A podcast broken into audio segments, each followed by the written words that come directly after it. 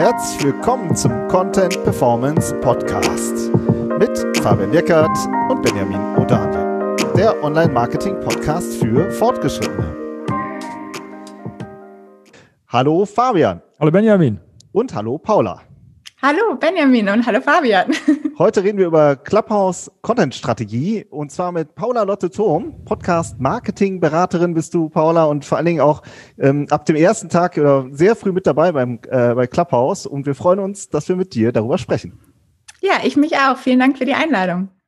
Ja, Paula, als Podcasterin, ne, da ist Clubhouse doch eigentlich ein No-Brainer, oder? Ja, ja, kann man eigentlich so sehen. Also ich würde mal sagen, als Podcaster oder Podcasterin ist auf jeden Fall, hat man auf jeden Fall Vorteile, wenn man sich schon mit dem auditiven Medium auskennt. Und wie ist jetzt dein persönlicher Eindruck? Also du bist ja jetzt ähm, irgendwie ab dem erst, ersten Minute direkt ein Invite gehabt. Das war ja auch gar nicht so einfach, da erstmal eingeladen zu werden. Mit dabei und hast direkt ein eigenes Content-Format gemacht und äh, hast, hast Leute eingeladen. Wir waren ja auch bei dir einmal im Gespräch. Ja. Wie, wie ist denn dein persönlicher Eindruck? Was ist das Besondere an Clubhouse? Mm, ja, also ich glaube, dieses Invite, der Invite-Hype ist so ein bisschen durch. Ich glaube mittlerweile jeder, der rein will, zumindest ja wieder noch vorausgesetzt aktuell, dass man das iPhone hat. Ähm, also aber am Invite, glaube ich, scheitert es nicht mehr. Und bei mir war es auch so, dass ich einfach, ich wusste das gar nicht, habe noch gar nicht genau verstanden, wie es funktioniert, habe mich einfach registriert und äh, zack, habe ich dann halt, weil ich irgendwo auf der Warteliste aufgetaucht bin bei jemandem und dann hat mich halt eine Bekannte reingelassen so, ne? Und und ich glaube, das war auch das, was dann immer gut funktioniert hat und mittlerweile ähm, höre ich immer wieder in Weiz gibt auf jeden Fall noch gibt es noch jede Menge, deshalb glaube ich, das hat sich so ein bisschen reguliert. Ähm, ja, und sonst was was natürlich erstmal das Besondere ist, dass es ähm, dass es live ist, dass man halt wirklich in beide Richtungen sich austauschen kann. Gerade natürlich, wenn man aus der Podcast-Seite kommt, sage ich mal, ist das natürlich was ganz Neues für, für jemand oder für mich auch gewesen. Dieses nicht alleine im stillen Kämmerlein sitzen und vor sich hin quatschen und man weiß überhaupt nicht, wer auf der anderen Seite sitzt und wer hört das jetzt überhaupt, sondern wirklich auch direkt dieses Feedback und Fragen zu bekommen. Und das ist halt das Spannende.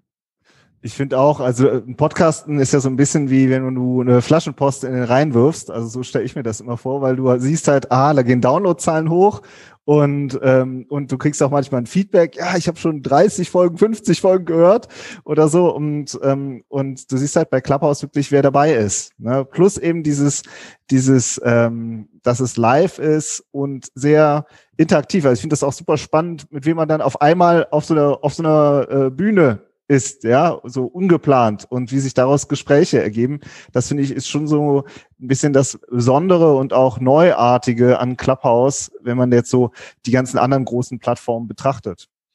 Ähm, ja. definitiv, auf jeden Fall. Und vor allem, dass du auch einfach ähm, ja so so spontan irgendwo reinkommst, du hörst was und denkst, ach, dazu ha, habe ich gerade irgendwas Spannendes zu erzählen oder dazu habe ich direkt eine Frage, hebst die Hand und zack, bist du dann im Gespräch drin, eigentlich mit wildfremden Menschen teilweise, aber das ist ja irgendwie, ich finde, und ich glaube, das ist halt auch mit der Grund, warum das natürlich jetzt gerade in dieser, in dieser ganzen Corona-Zeit auch so gut funktioniert, weil die Leute einfach auch Lust haben, sich mal wieder auszutauschen, so ein bisschen dieses Netzwerken, als ob man halt auf einer Offline-Veranstaltung wäre und dann einfach mal zu Leuten geht und sagt, hey, und was macht ihr so? Und so ein bisschen so das Gefühl, finde ich, hat man auch bei Clubhouse. Jetzt ist ja aber auch nicht jeder so kommunikativ als Podcaster, wie wir als Podcaster vielleicht. Ähm, und äh, es ist ja auch ein bisschen die, die Kritik auch immer so gekommen, dass es überhaupt keine Aufzeichnungen gibt. Also man hat ja auch einfach total Angst, was zu verpassen, wenn man nicht jeden Tag auf der Plattform ist. So war es zumindest zu, zu Beginn. Ähm, was, was sagst du denn dazu? Dass, ist das für dich ein Problem, dass man Sachen nicht nachhören kann? Ja, also ich glaube, das gehört natürlich auch so ein bisschen mit zur Strategie einfach, dass, dass sie natürlich dadurch diesen Hype noch viel größer gemacht haben, dass alle gesagt haben, boah, ähm, ich muss jetzt von Anfang an überall mit dabei sein. Ich glaube, so bei mir das erste Wochenende war ich, glaube ich, fast gefühlt 24 Stunden bei Clubhouse und dachte, boah, was passiert hier alles Spannendes und nachher verpasse ich was. Ähm, aber das, das ist, glaube ich, eine Sache, die funktioniert halt wirklich auch immer nur für einen bestimmten Zeitraum, weil irgendwann jeder hat einfach auch noch mal ein eigenes Leben und ähm, irgendwann merkst du dann halt auch, okay, ich muss mich jetzt mal wieder auch um andere Sachen kümmern und kann halt, vor allem das war das Wochenende und dann unter der Woche hast du dann schon gemerkt, alle müssen irgendwie zurück in ihre Jobs, haben irgendwie was anderes zu tun und ähm, genau, aber es gibt ja mittlerweile auch einige Möglichkeiten, es aufzunehmen, aber ähm, ja, grundsätzlich sieht Clubhouse es auf jeden Fall nicht gerne und man muss da immer schauen, wie man da vorgeht, ähm, weil es eigentlich nicht der Plan ist. Ja. Genau, deswegen würden wir nämlich gerne auch noch ein bisschen tiefer über Content-Strategie reden für Clubhouse, weil es ist auch mein subjektives Nutzungsverhalten war auch so. Ähm, am Anfang fand ich es irgendwie super spannend und dann ist es aber schon so, wenn du diese ständig Push-Meldungen bekommst und der ist online und der ist online, der ist online. Ich muss sagen, ich persönlich habe irgendwann einfach die Push-Meldungen ausgestellt, weil es mir too much war, so weil man eben auch, wie du sagst, noch ein anderes Leben hat. Und umgekehrt finde ich, stellt sich dann natürlich auch für alle die Frage, wenn ich jetzt Clubhouse aktiv mache, dann muss es ja sozusagen in einem bestimmten Rahmen stattfinden. Also, mhm. ähm, sage ich mal, mache ich das, wie oft mache ich das, was mache ich da genau, wie schaffe ich vielleicht auch da, ähm, dass sich die Leute diesen eine Zeit vielleicht reservieren oder eben wirklich dann auch reinspringen in den Talk. Und deswegen finde ich es einfach mal spannend, deine Erfahrung, ähm, jetzt so über die, ähm, über die ersten Wochen, Monate hinweg, Clubhouse. Welche Bühnen oder Sessions oder Formate findest du interessant? Kannst du da mal ein paar Beispiele nennen, wo du sagst, das finde ich einfach echt gut, gut gemacht? Mhm. Ich glaube, man sieht einfach gerade, wie sich das auch alles ein bisschen entwickelt. Also, wie gesagt, als ich am Anfang ähm, reingekommen bin, da waren ganz viele ähm, zufällige Räume, Gespräche, die wirklich so entstanden sind. Teilweise hatten sie auch nicht mal einen Namen, weil man ja auch einfach zusammen Raum startet vielleicht mal, weil du siehst, ach cool, den kenne ich, lass mal einen Raum starten und auf einmal kommen da immer mehr Leute rein. Also sowas habe ich am Anfang sehr viel erlebt, wo man gar nicht wusste, was einen erwartet. Ähm, und das lässt, glaube ich, mittlerweile nach, weil die Leute jetzt natürlich auch irgendwie schauen, okay, ähm, lohnt es sich jetzt meine Zeit da zu verbringen? Was bekomme ich da? Was ist es für ein Inhalt? Und deshalb glaube ich, wird es immer wichtiger, dass man da sich auch eine Strategie überlegt und wie kann man jetzt da halt auch wirklich mittel- oder langfristig irgendwie ähm, erfolgreich sein. Und ja, was ich zum Beispiel ein schönes Format finde, ist von der Celine Flores Villas die ja auch bei LinkedIn ähm, ziemlich bekannt ist und auch, ähm, ja genau, bei LinkedIn das Personal Branding-Thema immer sehr vorantreibt. Und sie war halt auch jemand da direkt von der ersten Stunde bei Clubhouse. Und sie hat dann, ich weiß ehrlich gesagt gar nicht, ob sie es jetzt immer noch weitermacht, aber hat jetzt eine Zeit lang immer ein Format gehabt, wo sie gesagt hat, eine, insgesamt eine Dreiviertelstunde. 15 Minuten ähm, spricht sie quasi alleine über ein bestimmtes Thema dann holt sie sich dann für 15 Minuten einen Gast dazu, also der auch schon vorher geplant ist. Dann ist es quasi so 15 Minuten ein kleines Interview und dann noch 15 Minuten eine Fragerunde wo halt dann alle, die, die noch was sagen möchten oder fragen möchten, mit auf die Bühne kommen. Und das finde ich ist eigentlich sehr klar strukturiert. Du weißt dann immer genau, wann was kommt und ähm, kannst dich drauf verlassen. Und ich glaube, das hilft einem auch manchmal sehr, wenn man einfach reinkommt und sagt, okay, was passiert hier gerade? Aber natürlich nur, wenn du dieses Format dann irgendwann kennst. Ähm, war das zu einem, zu einem äh, festen Zeitpunkt oder war das spontan? Nee, das, das war wirklich immer mit einem festen Zeitpunkt. Das hat sie bei LinkedIn auch groß promotet. Das war, ähm, genau. Ich glaube fast sogar täglich, aber das macht sie jetzt, glaube ich, nicht mehr täglich. Und das finde ich ist jetzt gerade so ein bisschen die Situation, so nehme ich das auch wahr, wie sich Clubhouse entwickelt. Ne? Von diesen spontanen äh, äh, Räumen, die einfach jemand aufmacht, hin zu ähm, ein bisschen mit einer, mit einer Strategie dahinter, ähm, geplanten Formaten. Wobei ich mich immer frage dann auch, was ist denn wirklich ähm, am Ende erfolgreicher? Vielleicht sind ja die Spontanräume auch nach wie vor immer sehr erfolgreich. Ja, also vielleicht, ähm, ich stelle stell mir manchmal die Frage, muss ich überhaupt planen? Oder ist es vielleicht viel besser, gar nicht zu planen? Auf jeden Fall voll die berechtigte Frage. Ich finde ja meistens, dass diese ähm, Gespräche dann auch spannender sind. Aber das, also wie du sagst, man kann es halt nicht planen. Also es ist halt wirklich dann immer zufällig und vielleicht funktioniert es dann mal und vielleicht nicht. Aber ich glaube, eigentlich ist das ja der Charme bei Clubhouse, dass man einfach wirklich mal so ähm, random Gespräche führt mit äh, unterschiedlichen Menschen, die man vorher gar nicht kannte und ähm, ja, es einfach so ein bisschen auf sich zukommen lässt und eben alles nicht so komplett schon fast webinarmäßig ähm, strukturiert ist. Und das ist ja irgendwie gerade so das Schöne. Nur am Ende ist es halt immer die Frage, wie kriegt man die Leute da rein? Und ähm, ich habe da zum Beispiel auch zum Titel die Erfahrung gemacht, die, die Titel der, der einzelnen Events, die man dann quasi hat für die Räume auch, dass es da, habe ich das Gefühl, besser funktioniert, wenn es halt eher so ein bisschen nach Austausch klingt, als hier bekommst du jetzt deinen besten Content, die besten Tipps, so, ähm, weil dann klingt es gleich wieder so, so ein bisschen salesy und dass die Leute sagen, boah, nee, der, der will mir am Ende nur was verkaufen und will mir erzählen, was er für ein toller Experte ist, als wenn es ist so, ey, wir tauschen uns alle ein bisschen aus. Ja. Das ist sehr interessant. Und gleichzeitig sagst du so, ne, ein bisschen random, ein bisschen offener, nicht wie so ein Webinar, ne? Aber gleichzeitig sollte es halt aber auch nicht in totale Laberei ausufern, weil das ist ja auch so ein Kritikpunkt, den man so in persönlichen Gesprächen hört. Äh, so, ja, da wird nur gelabert. So, ne? Mhm. Also jetzt habe ich mir die Zeit dafür genommen und jetzt war ich eine halbe Stunde da drin und es ist irgendwie nichts bei rumgekommen. Und das ist dann auch wieder ähm, äh, ja, sag ich mal, so einen, so einen Seiltanz. Ne? Nicht dann auf der einen Seite sowas Offenes zu haben, was auch was unterhaltsam ist, was nicht so durchgeplant ist, auf der anderen Seite eben nicht abzurutschen in ähm, ja, hat noch hat auch jemand was zu sagen? Nö. Ja, dann äh, ich nehme mal den dran. Also Total, das ist auf jeden Fall total der schmale Grad und und genau das ist ja gerade so ein bisschen die Entwicklung und ich glaube, es wird sich am Ende so ein bisschen daran eher entwickeln, dass es halt mehr strukturiert sein wird, ähm, ja, also da gibt's, was es ja auch viel gibt, ist immer dieses stille Vernetzen, was ich immer so ein bisschen fragwürdig finde auf einem Tool, wo es eigentlich um den Austausch geht. Ähm, also da gibt es auf jeden Fall unterschiedliche Möglichkeiten. Ich glaube, die Frage ist halt auch immer, geht es einem darum, jetzt wirklich den Raum richtig voll zu kriegen oder vielleicht auch wirklich ähm, ja, ein bisschen hat man eine andere Strategie, dass man jetzt vielleicht genau die richtigen Leute, eine kleine Nische erreichen will und sich mit denen dann einfach mal wirklich total tief austauschen möchte zu einem Thema und ein bisschen umphilosophieren möchte. Zum Beispiel hatte ich auch selber mal jetzt mit zwei anderen Podcastern und einer Podcasterin ähm, ein Event gemacht, wo wir gesagt haben, okay, wir analysieren live euren Podcast. Und da waren wir, glaube ich, in einem Raum 25 Leute. Es ging am Ende zwei Stunden, ähm, also immer so im Schnitt 25 Leute. Und dann kamen halt alle nacheinander auf die Bühne. Wir haben immer kurz den Trailer angehört, haben mal reingehört, auch live und uns dann parallel noch das Bild angeguckt und so ein bisschen. Und also es war, glaube ich, für die Leute, die dann da quasi Tipps bekommen haben zu ihrem eigenen Podcast, für die war es natürlich super viel wert. Aber alle drumherum waren natürlich so ein bisschen, ja, habe ich ja jetzt nicht so viel davon. Und ja, das ist halt dann immer die Frage. Also ich sehe da ich, ähm, eine Parallele zu äh, Twitch zum Beispiel. Ähm, da bin ich auch äh, großer Fan und Gucker seit vielen Jahren. Ähm, weil das ist nämlich diese Spontanität gerade, die die Plattform auch ausmacht. Und da kommt eigentlich, wenn ein Streamer live geht, nur eine E-Mail. Ja, also er sagt dann grob, ja, morgen treffen wir uns wieder um drei oder so.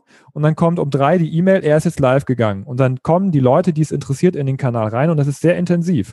Ja, ich meine, da gibt es auch Leute, die haben 100.000 Zuschauer abends.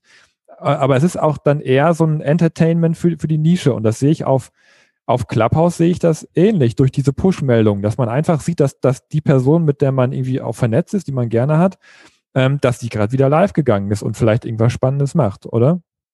Definitiv. Und vor allem, was man da halt berücksichtigen muss, wenn man sich jetzt zum Beispiel einen bekannten Gast oder zumindest jemanden, der viel Reichweite hat, auch reinholt und vorher, vor allem vorher dieses Event plant, die Community von dem Gast sieht es im Vorfeld nicht. Die sieht nur, dass du dieses Event geplant hast. Und erst in dem Moment, wo dein Gast quasi auch reingeht, dann kriegt, kann man halt diese Push-Notification bekommen. Aber wenn du das Event planst, bekommt quasi nur deine Community die Push-Notification, aber deine, ähm, aber von dem Gast die halt nicht. Und das finde ich ist eigentlich auch so ein bisschen schade. Das heißt, du sagst, man braucht eigene Follower, um äh, sozusagen seine Session voll zu kriegen, sag ich jetzt mal so, und Gäste mit vielen Followern. Genau. Also Oder ist, Follower ist dann so eine, so eine Metrik, die wichtig ist für, für Clubhouse Publisher. Ja, auf jeden Fall. Also es hilft auf jeden Fall, aber es ist auch kein, ähm, keine Garantie dafür, dass dein Raum voll wird. Also ich glaube, da hilft es teilweise noch mehr, wenn man dann vielleicht auch das nochmal auch weiterführt auf die anderen sozialen Netzwerke und da halt auch nochmal promotet und sagt, hey, hier geht's jetzt los, ähm, kommt doch morgen dazu. Und dann, ähm, da kann natürlich dein Gast dann vielleicht auch noch ein bisschen mehr ähm, promoten, dann auch in seiner, in seinem Netzwerk. Auf jeden Fall besser als dann auf Clubhouse, ja. Der Benjamin will jetzt unbedingt was sagen. Ich muss aber einmal einen Shoutout noch an Jens ja, Polonski machen zwischendurch. Der hat nämlich ein richtig cooles Tool entwickelt, wo man Vorschau, Clubhouse-Vorschau-Links äh, für LinkedIn generieren kann. Ja, die waren ja immer so ein bisschen langweilig und der hat da irgendwas, irgendwas gehackt, dass man äh, spannendere Vorschau, Vorschau-Postings machen kann. Einmal zwischendurch. Benjamin, tut mir ja, leid. Ja, super, sehr gut. Jens Polomski hatten wir auch schon mal bei uns im Podcast, wo wir mit ihm über LinkedIn gesprochen haben. Ne? Also ähm, finde ich großartig. Sehr wichtiger Hinweis. Ich bin aber noch ein bisschen, ich bin, weißt du, Paula, ich bin so, ich bin so ein Planungsmensch und ich komme ja auch mit, aus diesem redaktionellen Hintergrund. Ich muss dich noch mal ein bisschen fragen. Soll ich eher ähm, einmalig spontan eine Show machen oder soll ich es regelmäßig einplanen? Ich sehe halt auch der SEO Mittagstalk oder so, ja, mhm. oder der SEO, weiß ich nicht, Abendstreffrunde oder Content Marketing Abendtreffrunde um 20 Uhr immer und dass die Leute dann nicht nur einen Termin schedulen, sondern halt direkt für die ganze Woche sozusagen durch. Und ich frage mich immer, was ist, ist es, ist es sinnvoll? Wie, wie, wie ist da deine Einschätzung? Ja, also da kann ich halt wirklich nur eine Einschätzung ge geben, weil ich da jetzt auch noch nicht alles so extrem ausprobiert habe. Aber wenn ich das einfach so auch sehe, was da gerade so los ist, ich glaube, der wichtigste Aspekt ist schon, dass du regelmäßig, also wenn du bei Clubhouse wirklich ähm, erfolgreich sein willst, da wirklich dir was aufbauen willst, dann ist es wichtig, dass du auf jeden Fall regelmäßig dort bist. Aber ich glaube, das muss nicht automatisch immer der gleiche Talk, das gleiche Konzept sein, dass du sagst, immer mittags oder einmal die Woche, immer dann und immer das Thema oder so grundsätzlich das Hauptthema und dann mit Unterthemen. Ich glaube, es kann auch sein, dass du einfach regelmäßig dort bist und mal einfach nur schaust, okay, und das ist auch, das wird, glaube ich, manchmal unterschätzt, einfach in andere Räume gehst zu deinem Thema und dich da dann einfach einbringst. Weil ich glaube, das kommt dann manchmal noch viel besser rüber, ähm, weil es eben wirklich ehrlicher auch rüberkommt und nicht die Leute sagen, okay, hier hat jemand einfach seinen Raum und will am Ende sich wieder nur selbst darstellen. Da sind wir wieder bei diesem Thema oder sich als Experte positionieren. Und ich glaube, das ist bei Clubhouse einfach noch viel sensibler als bei anderen. Ähm, bei, bei LinkedIn zum Beispiel ist es ja klar, da wollen, da ist, sind die meisten Menschen einfach, um sich auch zu positionieren natürlich. Und bei Clubhouse wird es, glaube ich, noch nicht so extrem geduldet. Da ist es mehr so, hey, wir wollen uns austauschen und nicht alle erzählen, wie toll wir sind. Und deshalb glaube ich, ist das fast noch ein bisschen Mehrwert, auch in andere ähm, Räume reinzugehen, zu seinem Thema, sich da einzubringen und dort regelmäßig zu sein, als immer regelmäßig seine eigenen, ähm, seine eigenen Räume aufzumachen. Wobei dafür brauchst du auch wieder Angebote, die irgendwie halbwegs planbar sind. Also, also ich muss schon sagen, für mich persönlich ist es echt schon, ich habe die Push-Meldung dann irgendwann ausgestellt, weil ich kann jetzt auch nicht, wenn ich vormittags zum Beispiel an einem Konzept arbeite, ja, und äh, und ich bin da wirklich, äh, habe mich irgendwie eingegraben und dann so, ah ja, gehe ich jetzt mal eine halbe Stunde zu Clubhouse und äh, das, mach mal so einen Talk. Dann finde ich diese Mittagstalks finde ich auch ganz interessant. Da kann man mal so beim Mittagessen ein bisschen wie Radio hören, sag ich mal. Und nur mit dem Unterschied, dass man sich jederzeit melden kann, wenn man nicht gerade irgendwie ähm, die, die Nudeln äh, gerade auf der Gabel hat. Ähm, aber so ein bisschen, das ist auch gar nicht, gar nicht so einfach. Also du würdest schon sagen, Regelmäßigkeit oder regelmäßiges Einbringen. Das ist sozusagen das, ähm, was zählt. Und wenn du jetzt dich selber auf eine Show vorbereitest, machst ja sowohl, dass du als Gast ähm, oder sozusagen als Teilnehmer, Teilnehmerin dich meldest, aber du hast ja auch eigene Clubhouse-Sessions. Wie bereitest du die denn ganz persönlich vor? Auch unterschiedlich. Also ähm, manchmal gar nicht so wirklich, wenn ich irgendwie das Gefühl habe, okay, das ist jetzt ein Thema, das, das hat Potenzial, dass es sich einfach gut entwickeln kann. Aber was ich empfehlen kann, einfach, dass man zumindest inhaltlich sich schon genügend Gedanken macht, auch eine bestimmte Zeit jetzt einfach ähm, inhaltlich zu füllen. Dass man nicht sagt, okay, ich habe jetzt zwei Einstiegsfragen und dann lasse ich es einfach mal laufen. Also wenn man so ein spontaner Mensch ist und das gut kann ähm, und einen Interviewgast hat, der vielleicht auch Lust darauf hat, dann funktioniert das ganz gut. Aber ähm, dass man zumindest so ein paar Fragen oder Themen auch noch in petto hat, weil das ist eine Sache, die ich gelernt habe ganz oft, dass man am Anfang wirklich so ein bisschen Geduld haben muss. Das ist meistens nicht so, dass, okay, wir sprechen jetzt fünf Minuten und dann ziehen alle Hände hoch und alle wollen auf die Bühne, sondern man muss meistens erstmal wirklich ein bisschen Futter geben, dass natürlich auch irgendwie erstmal das Thema ein bisschen angeregt wird beim Publikum und die Leute nachdenken und denken, ey, warte mal, warte, dazu habe ich auch eine Frage oder das finde ich spannend oder dazu habe ich auch was zu erzählen.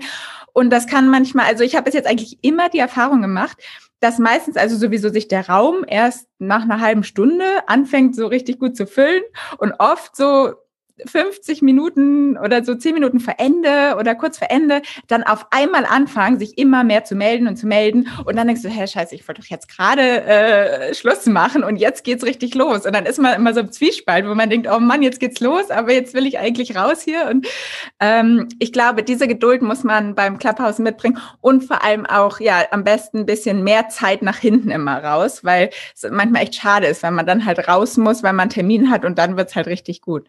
Da haben wir ja, wieder also, das Thema spontan, Spontanität versus geplantes ähm, Treffen. Ne? Also einen, ja. wenn du ein Webinar hältst, sagst du ja selten, oh ja, komm, hängen wir noch eine Stunde dran.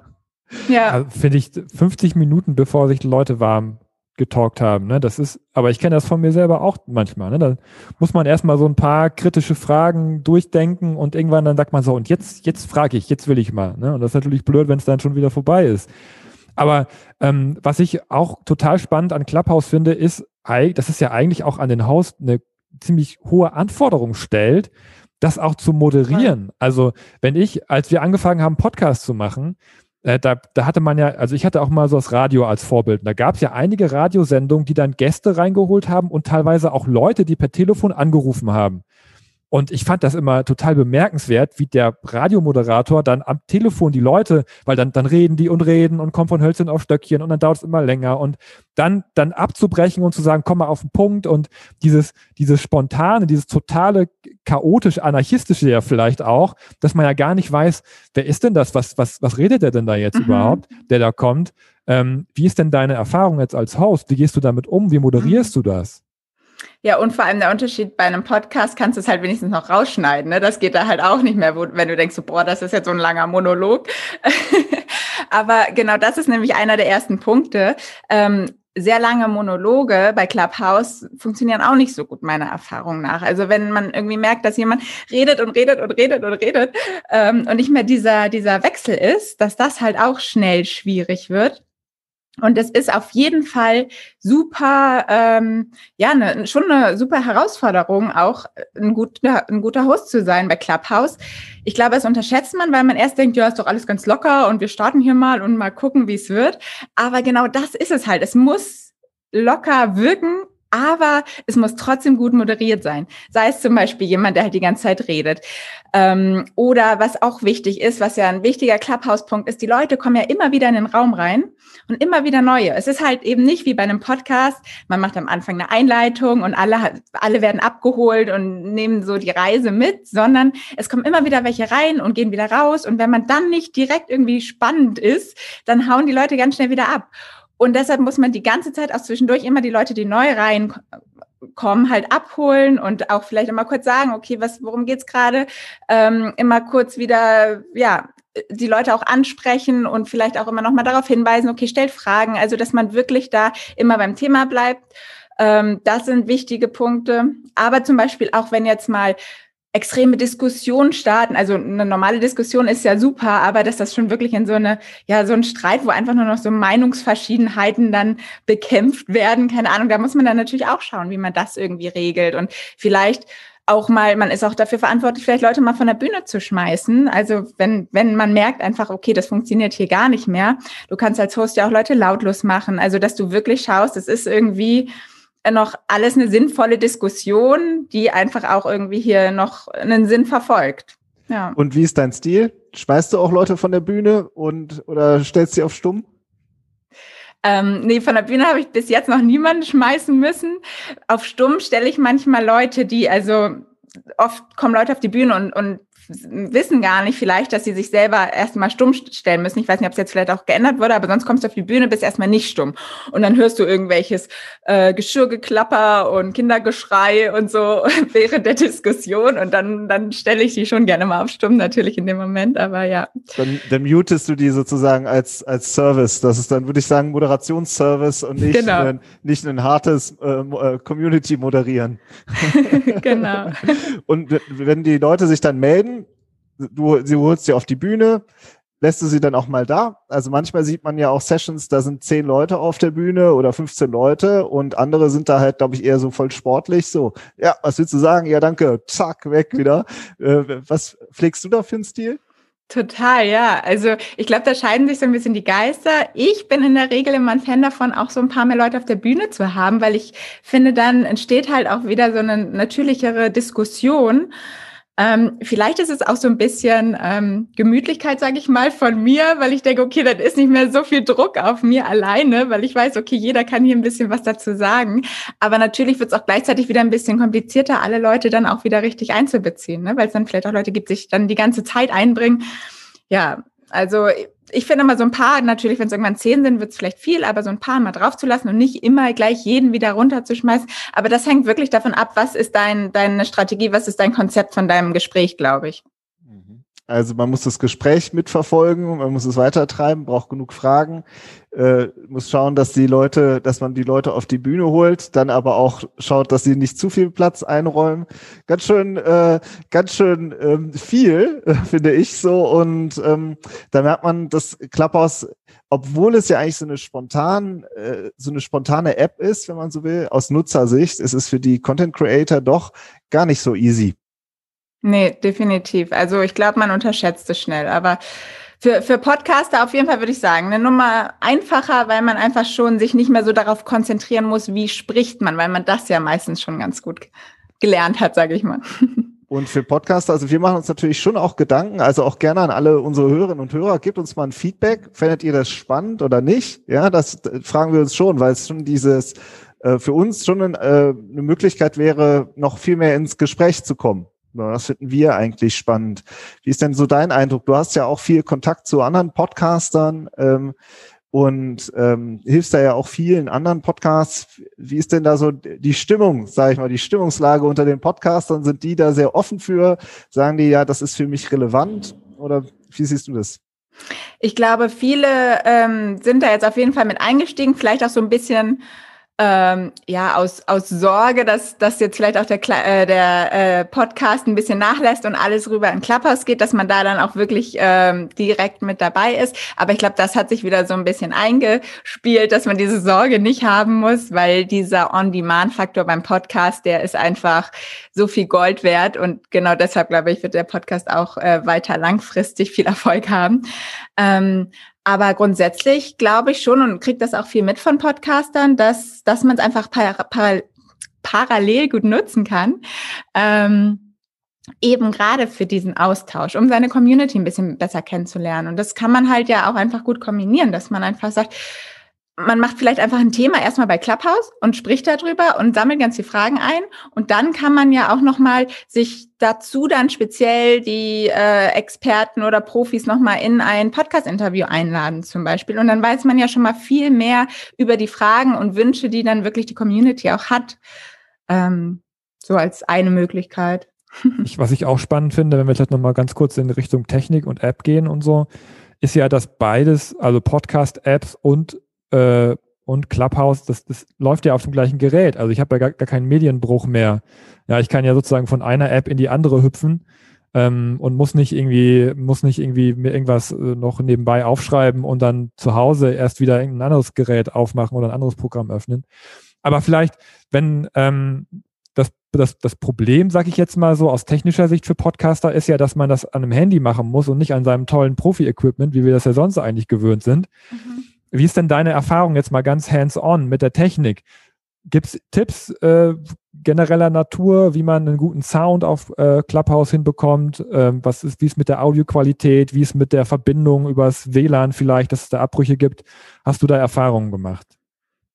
Ähm, ja, also eigentlich würde ich sagen, schon wie beim Podcast, nur halt, dass man das Mikrofon natürlich nicht hat, aber dass man auch darauf achtet, dass man vielleicht in einem Raum ist, der jetzt nicht so halt, dass man in einer ruhigen Umgebung ist, was ich nämlich auch echt oft mit bekomme, ist dann wirklich das, okay, kann man jetzt manchmal nichts gegen tun, aber Kindergeschrei im Hintergrund oder wirklich Kochgeklapper und solche Sachen.